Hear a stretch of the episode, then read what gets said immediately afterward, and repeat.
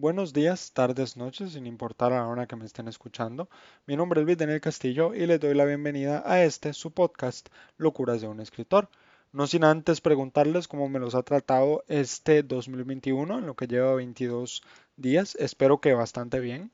Y bueno, el capítulo de hoy precisamente es para esto, para tratar de que 2021 y el resto de nuestras existencias sea un poquito más ameno de lo que ha sido la historia humana hasta ahora. Antes de empezar con el tema de hoy y lo que les quiero realmente platicar, quiero preguntarles cómo se sintieron con el título del capítulo de hoy. Bastante contundente. Y estoy seguro de que el 99% de ustedes eh, tuvieron reacciones, o el 99.9, tuvieron reacciones viscerales. Tanto sea como para defender al artista que está titulado ahí, como no, es que es necesaria su música porque el metal y el pop son aburridos y, John Lennon era un drogadicto también, como eh, la postura que lo critica, ¿no? Nos ha atrasado culturalmente durante 200 años, no debería existir, en fin. Ambas posturas, sin importar si lo apoyan o lo defienden, son inequívocamente erróneas porque son viscerales y por un sencillo motivo. Niegan la realidad. Este es el tema de hoy, amigos. Las consecuencias de negar la realidad y el impacto contraproducente que produce contraproducente que produce Top 10 mejores escritores 2021 en el avance intelectual de nuestra sociedad, ¿no? Cómo nos retrasa verdaderamente, independientemente del tema que estemos discutiendo. Primeramente, para introducir el tema, quiero definir lo que es la verdad a la realidad dentro del diccionario, que es pues el método que regula nuestro idioma. Entonces, eh, la realidad, según el diccionario, se define como la conformidad entre lo que una persona manifiesta y lo que ha experimentado, piensa o siente. Lo que piensa o siente. Quédense con eso ahí.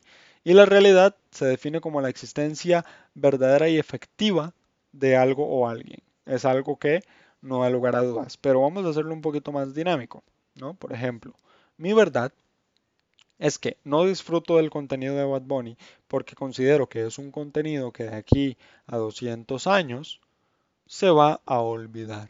No, no va a ser un Mozart, no va a ser un Beethoven, no va a ser un Chopin, no va a ser Miguel Ángel, no va a ser Federico García Lorca, Gabriel García Márquez, ya me entienden por dónde voy, ¿no?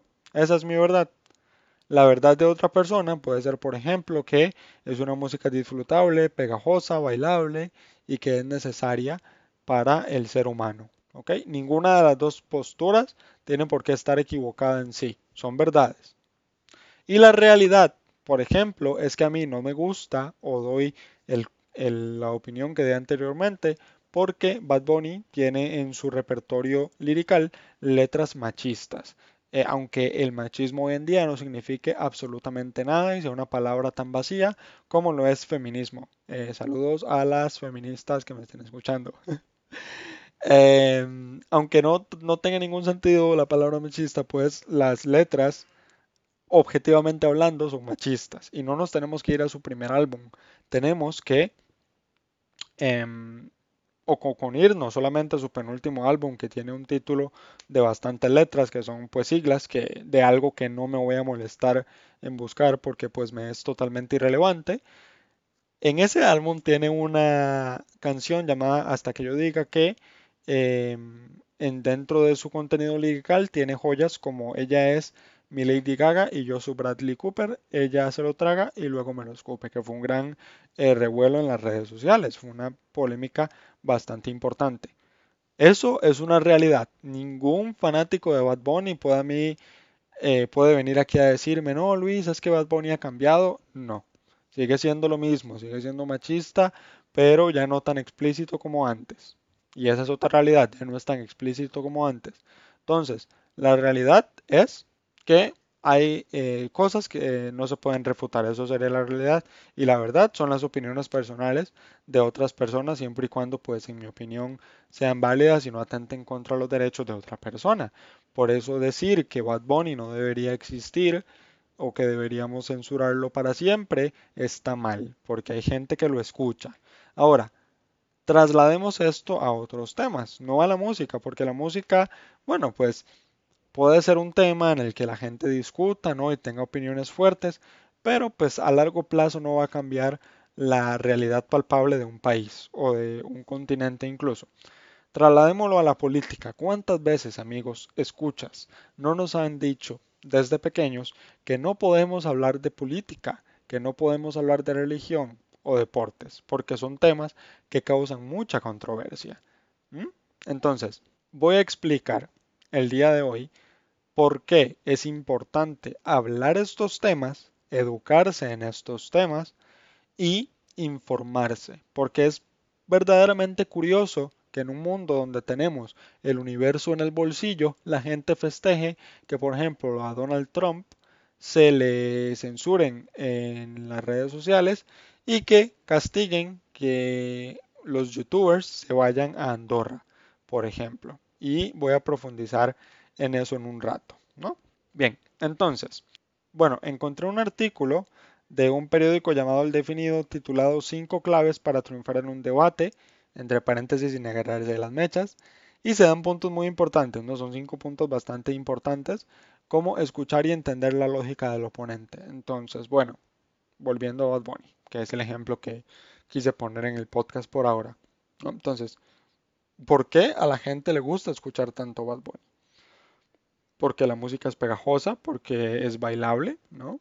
Eso es estar abierto a, la lógica o entender por qué la otra persona tiene una postura contraria a la nuestra. Estar abierto a ser convencido. Bueno, voy a darme la oportunidad de escuchar cinco canciones de Bad Bunny y, tratar de entender por qué a la gente le gusta tanto. De diferentes álbumes para variar un poco las corrientes musicales. Eso es estar abierto a ser convencido utilizar buenos ejemplos. Ok, a mí no me gusta Bad Bunny por el ejemplo que di anteriormente, principalmente. El siguiente no estoy tan de acuerdo, pero podemos matizarlo. Dice no descalificar, eh, insultar o caricaturizar. Ahora hay posturas que son verdaderamente risibles, como el comunismo, ¿no? como el socialismo, y que son risibles pero alarmantes porque se están trasladando y en eso pues lo voy a insultar y lo voy a caricaturizar todo lo que a mí me dé la gana, porque son comportamientos y corrientes o cuerpos de ideas que han producido bastante daño o que han hecho mucho daño a un ciento de millones de personas, ¿no? Empezando por eh, los gulags en la Unión Soviética, en la Segunda Guerra Mundial, solo un ejemplo. Em, y el quinto punto llamado It's Black, It's White, ¿no? Que debemos ver, no debemos ver las cosas como blanco o negro, es una escala de grises, ¿no? Tenemos que aprender a ver el punto medio en la mayoría de las ocasiones que estemos debatiendo. No voy a profundizar mucho más. Si ustedes quieren pues informarse sobre el artículo, les repito el título, cinco claves para triunfar en un debate sin agarrarse de las mechas. Pero ¿por qué discutir o no saber, mejor dicho, no saber discutir de política es peligroso? Amigos, es realmente preocupante que la gente en Twitter celebre que le cierren el Twitter y todas las redes sociales a Donald Trump, amparándose en la falacia de que una empresa privada tiene sus propias políticas y reglamentos y que si no se cumplen, pues se tienen que eh, descalificar. ¿Cuál es el problema? Las redes sociales ahora tienen el monopolio en la comunicación moderna. ¿Cuándo fue la última vez que alguien mandó un fax o un correo electrónico para algo que no fueran cuestiones laborales? ¿Cuándo fue la última vez que nos comunicamos de una forma distinta a una red social? cuesta acordarnos de algo así, ¿no? Y es precisamente porque las redes sociales tienen el monopolio de la comunicación en sí. Entonces, estas leyes o leyes comunitarias o reglamentos internos, como lo quieran llamar, que tienen las redes sociales, deben ser, en mi opinión, un poco más consecuentes. No puede ser que a Donald Trump se le haya eh, censurado de las redes sociales, los medios de comunicación tradicionales y el periodismo costarricense, como siempre, lamentable, asqueroso. Ejemplos como el de del Delfino CR diciendo que Donald Trump había dicho que Dios bendiga a los que asaltaron el Capitolio, cuando el video completo, el contexto completo es eh, que Donald Trump les estaba pidiendo que se marcharan, que sabía que las elecciones habían sido robadas y que les agradecía el apoyo a su manera, ¿no? Y que Dios los bendijera, pero que se fueran a sus casas. No tiene derecho un político a agradecerle a su gente por apoyarlo, especialmente si es el presidente del país más poderoso del mundo, con unas elecciones tan polémicas como lo fueron las pasadas, en los que literalmente aparecieron votos de gente muerta en favor casualmente a Joe Biden, porque objetivamente hablando la realidad nos dice que existieron irregularidades que quizá no definieron las elecciones, pero existieron, ¿no? Porque nadie critica el hecho de, que, de que estos medios de comunicación den las noticias a medias. ¿Y por qué nos alegramos cuando alguien es expulsado de una red social? Muy bien, entre comillas, pero trata de irse a otra y a esa red social le tumban los servidores para que esa otra persona no se pueda expresar. Cualquier persona que haya leído 1984 de George Orwell ahorita debería estar bastante preocupado y yo lo estoy, ¿no? ¿Y por qué permitimos que los medios, pero digo mucho la palabra no, a cada rato lo siento, no sé por qué tengo esa estúpida muletilla, pero bueno, este podcast, el formato también es más libre que una economía liberal, entonces, pues ahí vamos. Poco a poco, organizando las ideas. Pero a lo que iba es, ¿Por qué celebramos eso? ¿Por qué criticamos el hecho de que, por ejemplo, youtubers de España se quieran ir a Andorra? Porque Andorra tiene una tasa de impuestos mucho menor, que ni siquiera es que van a ganar más los youtubers, es que pues van a ganar lo mismo, solo que el Estado les va a quitar menos, porque en España em, Hacienda le quita un 50% de sus ganancias a los autónomos, cosa que es una gran ladronada, un robo a mano armada. Pero la gente critica eso, critica a la gente que lo hace en lugar de criticar al gobierno que hace que estas personas que generan dinero se tengan que ir de su país porque la tasa de impuestos es absurda.